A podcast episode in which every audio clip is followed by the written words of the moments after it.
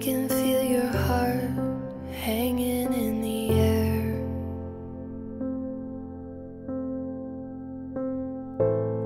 I'm counting every step.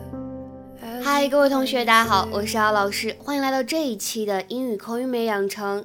那么在今天的节目当中呢，我们来学这样一个台词：I don't think swearing off guys altogether is the answer. I really don't.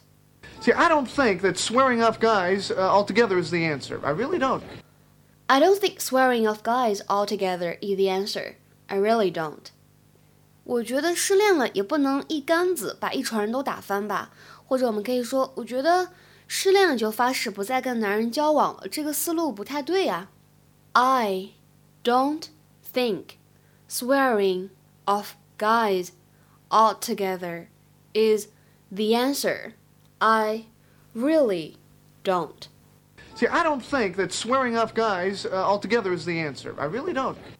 整句话呢，在朗读过程当中注意一下，回答或者我说答案这个单词，英式呢读作 answer，answer，美式的话呢读作 answer，answer，英美发音呢有比较大的差异，而且呢，它前面这个定冠词 the 在这里呢应该读成 the，the answer，the answer， 因为后面这个单词呢是元音因素来开头，所以不能读成 the answer，需要注意一下。 See, Rach, um, see, I don't think that swearing off guys uh, altogether is the answer. I really don't.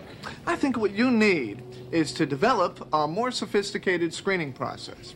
No. No, I just need to be by myself for a while. You know, I just got to figure out what I want. OK，那么英语当中呢，swear off something 表示发誓远离什么什么东西，发誓不再碰什么什么东西。To make a decision to stop doing, using, or being involved with something harmful, such as drugs or alcohol, or something that is not good or helpful. 所以呢，大家通过这个英文释义就能够看得出来，通常来说呢，swear off 后面跟的这个宾语呢，都是不太好的一些东西，比如说像毒品呐、对吧？像这个酒精啊，或者有的时候，比如说香烟啊，等等等等。我们来看一下下面这两个例句：The headache I got was almost enough to make me swear off wine forever. The headache I got was almost enough to make me swear off wine forever. 我的这头疼啊，差不多能够让我跟酒怎么样呢？永远说拜拜了。The headache I got was almost enough to make me swear off wine forever. 那再比如说，看第二个句子，She has sworn off cigarettes. 她已经发誓呢，不再碰烟，不再抽烟了。OK，今天的话呢，请同学们尝试翻译一下下面这个句子，并留言在文章的留言区。After years of addiction, he swore off drugs completely. After years of addiction, he swore off drugs completely.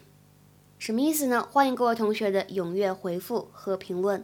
OK，那么今天的话呢，我们就先讲到这里了。See you guys around，我们下期节目再会。I see it in